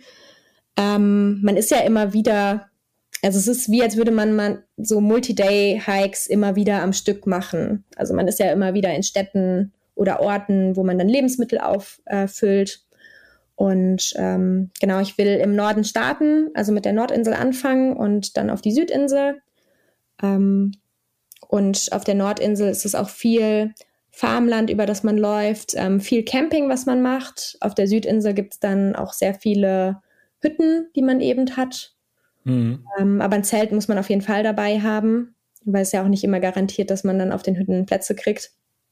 Und mhm. ähm, ja, wird dann, also das Spannendste ist eigentlich, dass ich dann auf meinem Rücken für die vier, viereinhalb Monate alles das dabei haben werde, ähm, was ich zum Leben brauche für diese Zeit.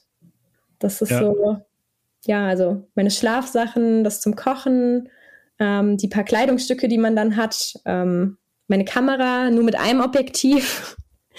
Ähm, aber ohne geht's nicht. Die kommt natürlich mit. Und äh, ja, freue ich mich schon sehr drauf. Ich glaube, ich meine, das ist, das ist, das ist halt diese große Challenge. Ne? Du bist ja super erfahren, was das Wandern und, und was Outdoor äh, angeht und Abenteuer. Du bist ja immer sehr viel unterwegs gewesen. Aber das ist nochmal ein ganz neues Level und vor allem dich so halt so krass zu minimalisieren. Also alleine, dass ich nur eine Kamera mitnehmen könnte, würde mich wahrscheinlich wochenlang beschäftigen. Wie, ich, äh, wie gesagt, nicht für dich. ja, so, oh fuck, kann ich doch nicht irgendwie doch. Wechselt man dann irgendwie auf auf irgendwas Automatisches, wo halt verschiedene Brennweiten irgendwie drin sind? Oder nee, also ich, ich schleppe meine große weiterhin mit. Ich nehme halt das 2470 mit, weil ich denke, das ist noch so der beste Allrounder. Und ähm, aber ich habe letztens schon mal so ein bisschen Liste geführt, um einfach mal so zu gucken, was wiegt alles, ähm, was habe ich eigentlich so für ein Basisgewicht. Hatte da, glaube ich, auch gerade die Folge gehört, ähm, mit der du, ähm, wo du über den Central Divide, glaube ich, hm, gesprochen mm, ja, hattest. Ja. Ähm, und sie war ja wirklich ultra leicht unterwegs, also Wahnsinn. ähm, ich habe allein, glaube ich, schon ein Technikgewicht von fast drei Kilo. Ja, das ist, ja, glaube ich, sofort. Ähm, Diese ganzen Powerbanks und dann noch irgendwie ein Laptop oder ein iPad oder sonst irgendwas. Ja, okay, Laptop, iPad kommt nicht mit, aber allein, ja, Handy, Powerbank, Kamera mit Objektiv und Akkus. Ja. Und Ladekabel dafür halt. Ja, ja, ja, ja. Da kommt dann tatsächlich schon ein bisschen Gewicht zusammen. Und dann ja. hast du noch nichts zum Essen, noch nichts zum Anziehen, noch nichts zum Schlafen. Ja. also mal gucken, äh, wo ich letztendlich bei äh, landen werde. Also ich habe sonst ja schon geguckt. Also mein Zelt ist super leicht, mein Schlafsack ist leicht, meine Schlafmatte ist leicht, mein Kochzeug ist leicht, ähm, mein Rucksack ist nicht leicht. Ähm, der hat tatsächlich ein bisschen, also da gibt es definitiv leichtere.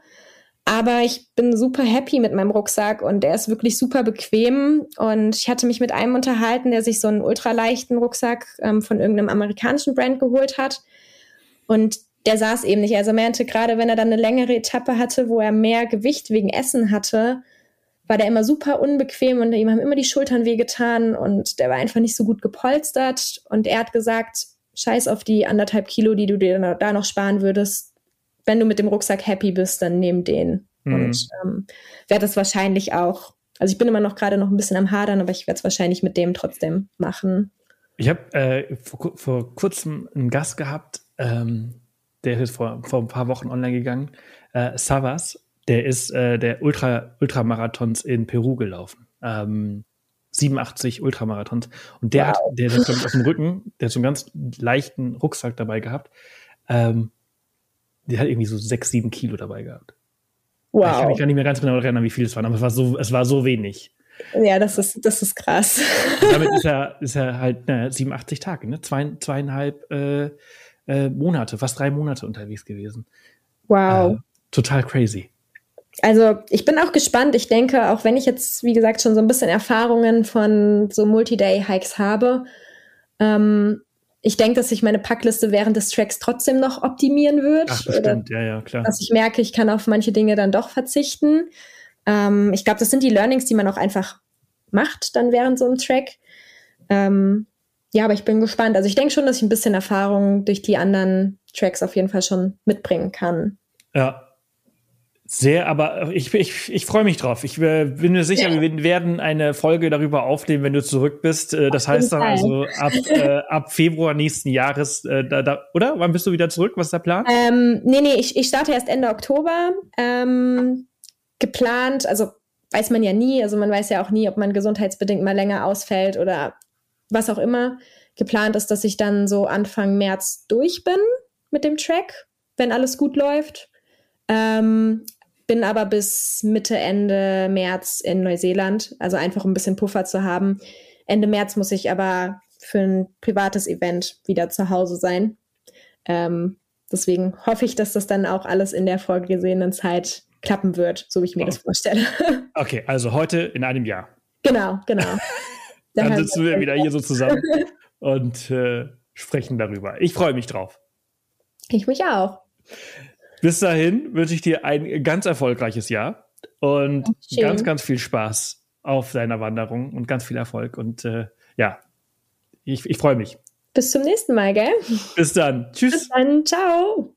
Ja, und das war es auch schon für diese Woche. Könnt ihr euch vorstellen, einen dieser Great Walks in Neuseeland einmal selbst zu wandern? Füllt super gerne die Umfrage auf Spotify auf eurem Smartphone aus und äh, erzählt uns, wie ihr diese Folge fandet. Auf Apple Podcast freuen wir uns natürlich auch immer über Bewertungen zum Podcast. Und nächste Woche kommt hoffentlich die Folge mit Tina und Dirk über ihren Roadtrip durch Südeuropa. Diese habe ich schon vor ein paar Wochen einmal angekündigt und äh, sie dann wieder geschoben. Vielleicht ist es ja nächste Woche dann endlich soweit. Bis dahin, alles Gute und bis ganz bald.